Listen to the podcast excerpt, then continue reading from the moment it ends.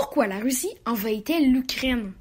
Tout d'abord, parlons de deux choses, l'URSS et l'OTAN. Partie 1, l'Union soviétique. L'Union soviétique, ou URSS, était un ensemble de 14 républiques gouvernées par un dirigeant communiste. Plusieurs sont connus, comme Staline ou encore Lénine. Partie 2, l'OTAN. L'OTAN est une organisation présidée par les États-Unis ayant pour but de protéger les pays membres d'une invasion militaire.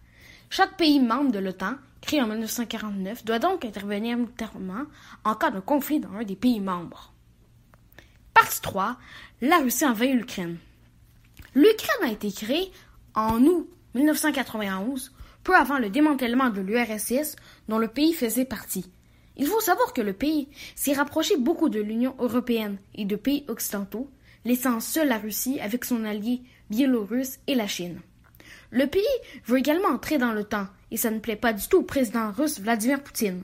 En effet, la Russie a l'impression d'être encerclée par l'OTAN, une organisation qu'elle déteste totalement. C'est pourquoi que le pays a fait plusieurs menaces à l'Ukraine, notamment en entraînant des milliers de soldats en Biélorussie et sur son propre territoire. Mais l'Ukraine ne s'est pas reproché du Kremlin pour autant. C'est pourquoi que dans la nuit du 23 au 24 février 2022, la Russie envahit l'Ukraine. Les chiffres sont hallucinants. Plus de 660 000 personnes ont quitté leur pays. Plus de 200 civils ont été tués. Environ 5 700 personnes ont laissé leur vie et des dizaines de personnes n'ont plus de logement, du bombardement russe.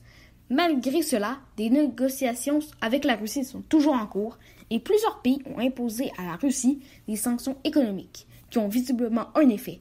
La Banque centrale russe a dû augmenter, dans l'urgence, son taux d'intérêt de 9 à 20 Une première.